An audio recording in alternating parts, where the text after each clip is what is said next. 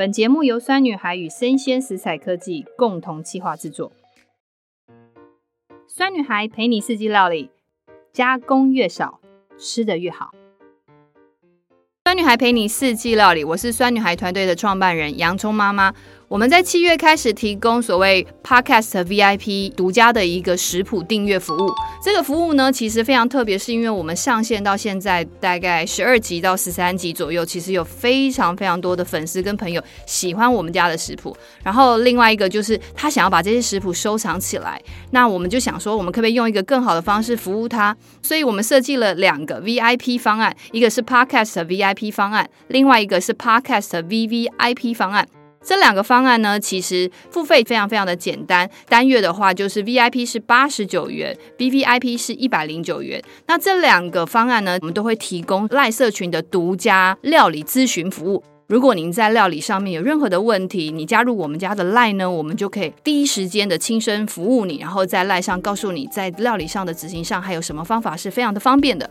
第二个就是这两道的独家食谱，其实都是我们团队针对 Podcast 的群众跟呃好朋友设计出来的一个独家食谱，所以在其他的网络上或者是纸本上都看不到。它是一个非常特别，用生意的方式服务你的一个食谱。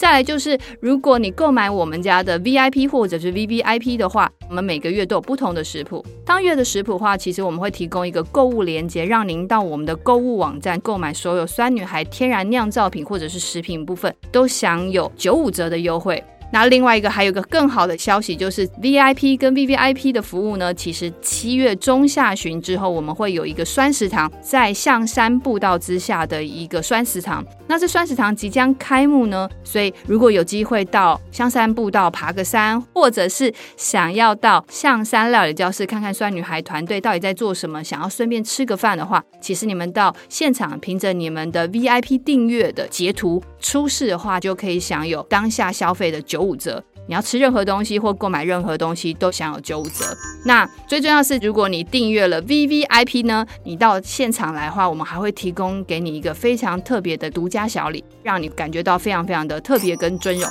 希望你们可以喜欢我们的一个订阅方案。那我们的订阅方案都在每一集的单集上面都会提供一个连接。希望你支持我们，让我们用好的声音陪伴你好好料理。酸女孩陪你四季料理，我是酸女孩的创办人洋葱妈妈。呃，我们团队相信原型饮食加工越少，吃得越好。那这一集呢，我们邀请的来宾是朴食工作室的创办人孙家豪。那我们会邀请孙家豪来上酸女孩 Podcast 节目啊，最大原因是因为他真的是在台湾少数愿意做无添加糖果的一个。我觉得应该是老板，也是一个职人。然后，因为他对于产地是非常的专注，所以我们等下会邀请嘉豪出场。然后，在嘉豪出场之前呢，我们想跟大家讲一下，我们在节目上初步的话会有几个方向跟大家分享。第一个就是夏天到了，其实小朋友都非常喜欢吃冰，可是冰呢，其实有很多添加物的问题。但我们要如何吃天然的冰？可是爸爸妈妈不要太辛苦。再来就是为什么糖果只能吃软不能够吃硬，所以我们等一下也会请嘉豪来跟我们分享一下。好，那嘉豪很谢谢你来上酸女孩的 Podcast 节目。大家好，我是嘉豪。嘉豪他其实是一个很 nice 的一个，对，应该是像哥哥，你应该大我一点点，对不对？对，大我一点点。好，哥哥好。那就今天很开心邀请你来上我们的节目。其实我想要。问一下嘉豪，是因为其实我发现你是因为朴实工作室，是我有一个朋友跟我讲说，哎，他这个品牌都只有做无添加的糖果。对，那你知道吗？我这个妈妈从小到大，就是我我小孩子现在一个小三，一个小二，我听到无添加糖果，在我来讲，我都觉得不可能，因为 这有什么不可能呢？你嘉豪，你觉得在在你这之前这样子很专心做自己，老师说无添加糖果。在市场上到目前为止，真的做的人多吗？嗯，呃，其实大家看到百分之九十九以上，应该都是有使用添加物的糖果。那我知道现在有一些品牌，他们试图想要做一些比较天然的，但是我觉得仍然算是一个非常小众的市场。嗯，因为其实要做无添加，其实难就是难在，因为我要跟很多的呃粉丝分享一下，就是。我从小到大也跟家豪分享一下，就是我小孩从小到大，特别是从念幼稚园开始哦，呃，他们其实都会跟我我们，因为你知道便利商店其实在我们生活周边都非常的多，所以我们就常常走进便利商店，你知道吗？因为那些糖果跟软糖，他们的包装都好漂亮，所以我的小孩就每次进去看的时候，他们都很想吃。但是我其实知道它里面添加，可是他们那时候又看不懂字，对，所以我那时候心里就想说，我要怎么办，让他们知道说这个东西不能够吃。所以，其实嘉豪，你那时候一开始觉得你真正想要做，嗯、开始做无添加糖果是什么原因？嗯，一开始会跨入这个领域，其实是在更早之前，在有机通路工作的时候。嗯，我们在店里一直都在告诉客人说，你这个不要吃，那个不要买，因为有些有使用一些添加物啊，对身体不好啊。那有一些是会破坏环境啊，也希望他不要去购买，造成环境的负担。哎，家豪，你现在跟我做的事跟酸女孩做的事一样，就是说你这个不要吃，那个不要吃，读者就会说，那你做给我吃，就是就是又变这样，对不对？对，客人会问说，那过年过节到底要什么东西可以吃？而且过年就大家就一定要吃这种甜的东西啊，是啊，才像过年嘛，才像过年，所以最后你的结果是你。本来是想要、嗯、哦，我们本来是嗯想说去找一些产品，或是找一些代工来帮我们生产这样产品来供应给客人。结果发现从南到北台湾这样走了一圈之后，真的找不到，因为有的厂商可能跟我说啊，你这个制程那么麻烦，又要改我的制程，又要改我的材料啊，你的订单又那么小张。啊，你跟我做的辣椒酱发酵粉辣椒酱 碰到问题是一模一样，啊、我走了十家，第十一家才理我。嗯，然后也是跟我讲说你的东西太复杂，你改变了我的制作方式。然后呃，就最后我去看他们的东西，大部分都是添加物，然后那个辣椒也不是台湾的，是中国进口泡了很久的一个问题，然后都加了很多的添加物，然后半天做一千五百罐。可是你那时候是怎么样觉得它的制成不 OK？你有看到什么事吗？嗯，我那时候因为找不到代工嘛，然后我们就想说，那不然我们自己来学习。那我在学习的过程当中，也是像一般学烘焙的人，跑去烘焙材料行去上一些简单的课程嘛。那这样的课程的过程，我发现说，哎，为什么那个馅料啊，它就用耐热塑胶袋绑一绑，然后就放在篮子丢在外面的地上，也不用冰，那可是它也不会坏。到底是什么原因？然后仔细去看，发现说哦，原来它里面有好多的添加物，哦特别是像防腐剂之类的。哦，所以丢在地上，即使温度上高，都不会发生任何事情啊。对啊，在店里面它被常温保存，可是我们想象是这种馅料，这种是含水分的东西，它应该是要冰的嘛？对，没错。对啊，对，就不、哦、就才理解说哦，原来它背后使用的哦，你是你看到了一包东西被丢在地上，你觉得这件事情？不符合正常的逻辑，它应该是要有存放，或者是应该有正确的冷藏方式。但是，其实你刚刚讲啊，丢在地上这件事很危险呢。是啊，是啊，就是感觉它是一个很不值钱，然后很就也不用担心，而且你要去想地面上的环境的清洁度。所以，这我们常讲的时候，就是哎，食品安全也是一个很很让人家担心的隐忧。所以，你就决定自己做。对。那你觉得在这一路上来，你觉得最大的困难是什么？我觉得在这个整个学习做糖果的过程，真正最难的是怎么样把天然的东西放到我们的产品里面去。因为其实大家如果去看任何的所谓糖果啊，特别是硬糖，它几乎全部都是人工合成的东西。哎，为什么硬糖都是全部人工合成？因为我真的真的找不到硬糖是无添加，为什么？因为在糖果的制成当中，糖果有分所谓的硬糖跟软糖。是硬糖，它要把糖果煮到这样子的温度，它需要比较高温。那通常天然的材料没有办法忍受这样子的温度，所以一定是用人工合成的方式来取代天然的的香味、天然的甜味这些东西。哦，所以你的意思是说？好了，就这样讲，就是硬糖一定基本上都是合成添加物，嗯、它才会成就于这个在高温状况之下还可以被我完美成型，然后颜色还这么漂亮。对对，对，哦，了解。所以糖果机基本上是要吃软不吃硬糖。那软糖有什么地方还要再特别注意？软糖的部分，嗯，因为它的温度比较低，所以其实有一些食材它是可以被做到软糖里面去的。那可是我们一般常见的软糖，但像台湾人比较熟悉的就是像法式软糖。法式软糖它的做法其实呃，在现在食品工业上它很简单，就是它用果泥或果汁，然后再加上果胶，然后它混合稍微煮一下之后，煮到一个简单的一个温度，它就可以去成型去切块了。嗯，我知道那个家豪，你本身的软糖里面你是不用果胶这件事，对不对？对。哇，你为什么你挑战了不用果胶？但是实际上，好像这是全世界做法都一定会用果胶，可是你却没有选择用一个合成果胶。嗯。嗯、呃，果胶的用法比较简单，它可以很快速的达到我们要的效果。可是其实果胶它应该是来自于天然的嘛？哦，然后另外它是不是真的天然的，也是个问号。是。对。那我另外的考量是，我认为果胶呃不是台湾的东西，所以我们希望能够尽量用台湾的天然的材料来取代进口的原料，让我们能够就是展现出台湾本地的一个特色。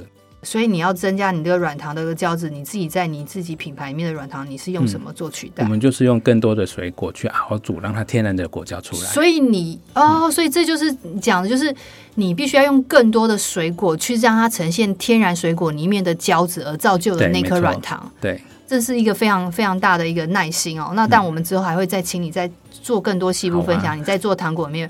呃，最难最难的部分是哪一个部分？以至于其实一般的品牌或者厂商在坚持上面会比较难。好，我们刚先聊完一下嘉豪他为什么做糖果这件事，跟我们讲说哦，他原来要吃软不吃硬。想要问你一个问题，就是你有小孩吗？有啊。啊，你小孩几岁？现在三年级。三年级，然后哦，跟我儿子一样大。然后我的女儿是小二，然后小三、小二，嗯、所以哎，难怪我们会成为朋友，就蛮有得聊的。嗯、可是。你你让我看到很多阿公阿妈其实都习惯拿糖果给小孩吃，对这件事情你的看法是什么？嗯，我觉得阿公阿妈拿给小孩子吃，我觉得当然这是一种亲情的表现啦。但是身为爸爸妈妈，尤其是现在的年轻的父母亲，应该是越来越注重小孩的饮食。其实呃，蛮多家长是会担心说，呃，一个是添加物的问题，然后还有就是牙齿健康的问题。我我相信。应该很少有小孩会有那么自律，就是吃完之后马上就去刷牙。对啊，最重要是那个糖果，大部分我我告诉你，小孩们大部分都吃硬糖啦，这是比例非常高，因为硬糖很便宜。对啊，对对，它可以大量制造，所以它的价格可以很低。对，然后另外就是，我觉得我比较担心的是小孩子那么小，就让他很习惯很高的甜度，他以后就会觉得不甜就没味道了。跟嘉豪分享的时候，就是我那时候在喂小孩子吃副食品的时候，呃，我看了一本书，很多的父母其实都很害怕小孩吃苦。可是其实，因为我们那时候我在看副食品这本书，我就发觉小孩的任何人的味蕾都是舌尖都是是甜的，就是那个是感受甜的部分。那我们的舌尖是感受到甜，舌的两侧是感受到酸，舌后根的部分会有回甘跟苦味。那所以意思就是说，当今天小朋友很早在接触食物的时候，只要这个食物一进来是偏甜，他就会非常非常喜欢。嗯，那所以那时候我在喂小朋友吃副食品的时候比较特别，我把高丽菜放非常后面才让他吃到。那他们第一个先吃是先吃菠菜，主要是训练他的味蕾是在中后段的部分比较敏锐，然后他比较不会那么喜欢吃甜。第二个方法是，一家好友讲到，因为我不太让小朋友从小就。喝手摇饮料，对，因为我小朋友到现在也不喝手摇饮料，嗯，因为呃，嘉豪，你觉得为什么我讲到手摇饮料就要笑呢？你对手摇饮料什么想法？哦，手摇饮料其实，嗯，这个就是一个叹气的感觉。对我们，其实我觉得应该是大概最近这这世代，应该现在三十岁以下的年轻人到小孩子。他们应该很习惯手摇饮料，特别台湾是一个手摇饮料产业非常发达的一个国家，你几乎就一家。对它的密集程度，我想应该不会比超商更少了。对，可是你觉得手摇饮料最大的问题在哪？手摇饮料它最大的问题，其实在于它使用高甜度的果糖。哦，高甜度的果糖，对，哎，这个我当然知道果糖不好，可是我觉得还是职人跟专家来说，嗯、果糖到底哪里不好？因为嗯、呃，果糖它本身浓度很高。一杯手摇饮料，它其实里面含有的糖度就非常的高，对，然后再加上他们在调配饮料的时候，它会加上一些酸，所以你会不觉得它非常的甜，可是实际上我们已经在不知不觉中吃了，对，吃了很多的糖，很多的糖。对，你讲就是第一个果糖它很甜，然后另外一个果糖其实在冰的饮料里面它会更明显的对。更有感觉，然后这个是一个科学的一个方法，大家之后有机会可以去实验。记得我每次经过手摇店饮料的时候，其实我最害怕看到一个景象，并不是说这些父母不好，而是那种 baby 的那个手摇车的时候，就是他在推车的时候啊，那前面都会有那个饮料架，嗯、可是那饮料架旁不是水，不是水壶，是一杯手摇饮料。然后我就看到那个小朋友，就是他自己呢，就是一个 baby。Baby 基本上会坐推车的话，都一定是两岁以前。他两岁以前就是很顺手的拿那个手摇饮料一直喝，所以他摄取的全部都是果糖。嗯、所以当然是也是希望说，呃，提供给大家，就是这个也会造成小朋友第一个很嗜甜的部分。对，所以我们在嗜甜的部分来讲，可以怎么解决？比如说像就让孩子就尽量是吃水果，对不对？我觉得。呃，就算要让他吃甜，因为甜是我们人人生中很快乐的一件事啊。对对。但是在这愉悦的过程当中，我们可以挑一些比较天然、比较健康的，然后让他呃，包括升糖指数比较低的一些天然的甜味，像水果就是很好的的一个选择。对，所以就是尽量也让他吃原形食物的水果，嗯，也不要让他直接直接去喝。手摇饮料，手摇饮料，好不好？就是，所以就是，当然知道，我知道母亲会辛苦一点了，嗯、爸爸妈妈会辛苦一点。可是，我觉得如果为了孩子还下一代的健康，其实我们希望就是尽量让他吃原形食物。好，那再来就是，那现在夏天到了，家豪，其实要想要麻烦你帮我们分享一下，就是，哎、欸，你既然很会做糖果，然后又很会做好吃的软糖，那我想问你哦，就夏天到，小孩都想要吃冰，那你觉得我们要吃什么冰？好，我。像我自己的经验，小我小朋友他很喜欢吃甜的冰的东西，哦，他从小就是一只蚂蚁的。哦，对，但是都是蚂蚁，对，但是我我大概用用一些比较简单的方式哦，因为其实我们大家现在的每个人工作上也很繁忙，也大概不能做那种太复杂做工的东西，所以我最简单的方式就是像现在六月到八月，其实已经开始有百香果了嘛，嗯，然后我们就可以买一些百香果，洗干净之后丢到冷冻，哎。哦，对，直接丢到冷冻，然后呢？对，然后它因为它有果肉、有纤维、有籽，嗯，所以它自然而然放个一两天，整个完全解冻之后，里面会呈现一种类似冰介于冰淇淋跟冰沙中间的质感。哎、欸，我觉得这个是一个超级好的方法，因为你知道吗？它完全不需要做任何动作，你就是回来把百香果洗好，丢冰箱好，真的是很适合我们这种，嗯、很适合那种双薪家庭那种父母，器具都不用买。对对对，大家还想说我要去买那个冰棒盒 之类的，好不好？好，OK，好，我这个方法真的非常非常好。嗯，但我分享另外一个方法好了，就是我小时我小时候带小朋友的时候，其实我觉得有一些东西是因为。我想问嘉豪，就是说冰淇淋哦，外面卖的那些冰淇淋最大的问题其实是什么？嗯，我觉得冰淇淋它在整个食品工业在制作过程，它为了要节省成本，它一定会使用添加物。然后我认为比较它比其他使用添加物的糖果问题更大的是，它还有乳化剂。嗯，然后有时候乳化剂的比例可能比你真正想吃的那个牛奶还更多呢。对。因为我们之前也有做过一些实验，发觉好像有一些冰淇淋，就是放在常温之下，它好像比较不会融化，都不叫不会融化。然后回头看它两个小时后，它的形状还都看得到，然后有点不太合理。嗯、是你，所以这个状况其实就是乳化剂过多。乳化剂它本身有抗冻，就是让它保冷的效果，所以它能够延长它的保存。就是为什么冰淇淋要加乳化剂，就是为了他们在卖场上陈列的时候，它能够维持它的品质的稳定。然后因为有时候你经过物流，你我想大家也知道物流，它比如说从那个物流车搬下来，一定会有离开它。那个温度的时间，对，没错，没错，对，所以他为了确保东西到消费者手上都可以 OK，他会加这个东西，但这是我们作为家长不想要他吃的。对，因为毕竟哦，因为如果就是就通路端还有很多的成本考量，它到最后就是乳化剂会大过于真正原型食材啦，甚至就像你讲，大部分除了加乳化剂外，就是它主要是抗冻嘛，还有比较多的是什么？香草精吗？香草精就是我们所谓的呃色素啦、香料啊，这些基本上。在一一般平价的冰淇淋里面是几乎都看得到的。好啦，其实刚刚这样子就没关系，你们就买了一袋百香果回家，直接丢冷冻库就好了。这样讲完之后，我都觉得，因为我自己本来就没有在买这个呃外面的冰淇淋给孩子吃，因为我本来就知道乳化剂跟香精的东西偏多。可是我觉得百香果很好。那另外我有个方法是，呃，因为我自己夏天很喜欢香蕉，然后因为这两年香蕉不是之前都会有很多剩呃。产量过多，然后再加上的一些问题。那，哎、欸，我这有个做法叫做香蕉芭乐冰呢，很简单，就是两颗芭乐，那那个芭乐，你想要选，最好是选带一点点软的，不要太硬啦，因为软度其实才会比较甜。第二个就选两条的香蕉，那那个香蕉如果你喜欢的话，也可以选芭蕉，因为芭蕉比较有口感。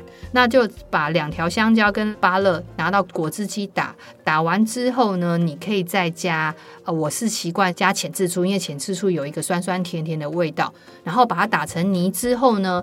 把它倒出来放进乐扣盒，然后我再把它丢进冰箱，嗯、然后冰了两个小时，或呃应该是要冰一个下午。然后要吃之前呢，会把它先拿出来大概半小时，然后它就会稍微融化。然后我就会叫小朋友自己动手去刮那个当冰淇淋吃，对，刮那个，然后就变成一个冰沙冰，然后他自己刮，你懂吗？因为小孩自己喜欢动手做，然后又可以耗去他们的体力。嗯、因为你知道吗？这个冰在去年三级警戒真的有帮了我，因为就是帮他们做这件事情。那刚用的是用。香蕉，香蕉的部分去让它整个有口感，有没有？那嘉豪，你觉得有哪些水果也可以有具有这些特性？它是吃起来比较有口感的。就是其实它类似有这样胶质的特性的都可以，像刚刚说的香蕉、芭乐都有这样的特性。然后另外芒果还有释迦，它们其实都很适合。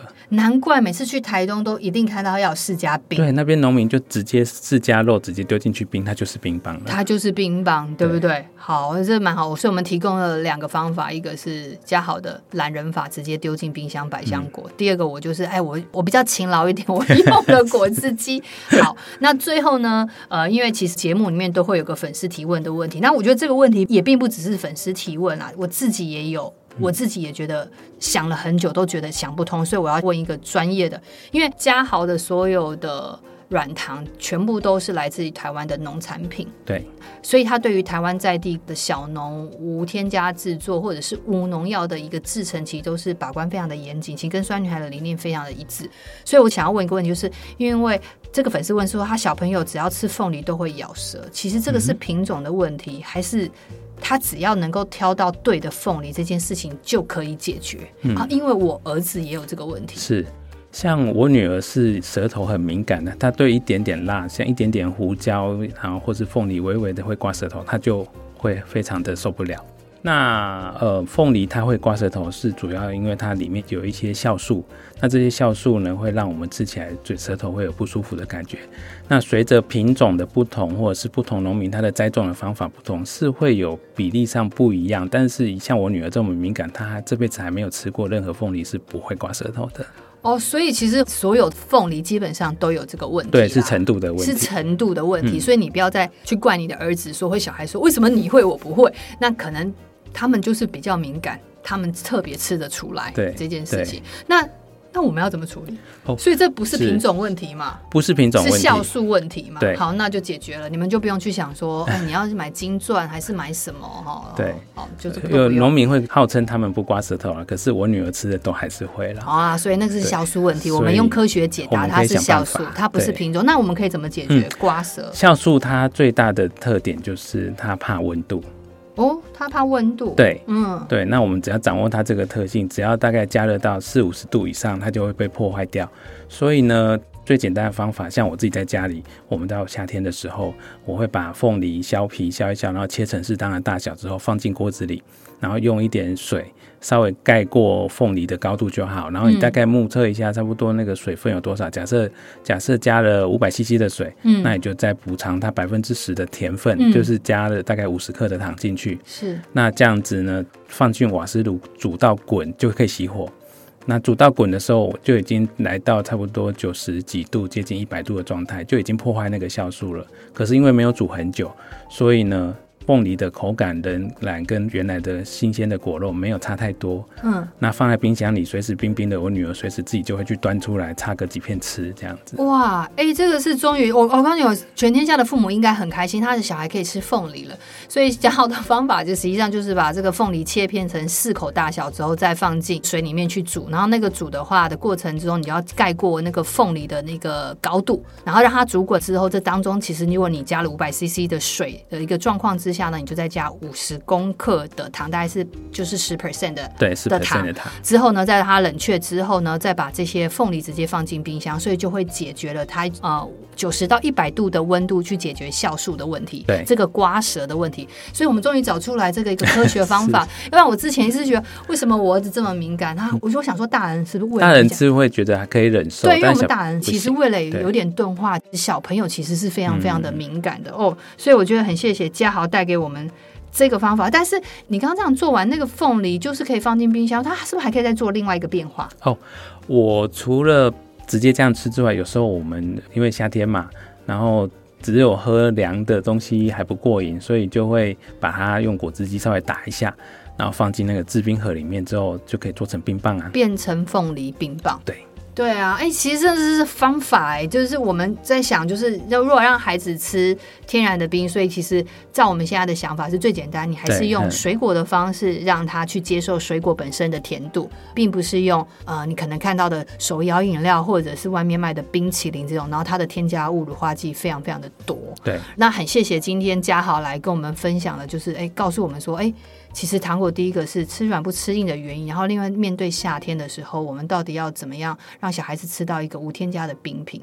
然后很开心哎，你最重要是你解开我人生最大的疑惑，就是凤梨咬舌的这件事情。好，那我们今天很谢谢嘉豪。如果我们下一次再邀请你来，因为我觉得你对于软糖的制成的部分来讲，其实应该有很多年。很专业，可以做无添加的一些高标准啦。但这个高标准，我相信其实是业界大家比较不会想要做，因为我相信每一颗的软糖在你的制作之下，它的那个成本，如果要全部都是用天然的水果这件事，它成本一定是非常高。可是它必须在制成上面变得非常复杂。那我觉得，其实这个经验可以跟我们之后的呃，我们的粉丝跟我们的。呃，读者一起分享，所以我们如果下次再邀请来上一次的节目，你是不是可以跟我们讲说，嗯、这个软糖制作到底呃天然制作要怎么样做才是能够符合我们的标准？啊啊、来跟大家分享做软糖背后的秘密。好，哎、欸，下次来来做一个就是呃市售糖果秘辛好了。好，好，那我们就谢谢嘉豪。好，谢谢。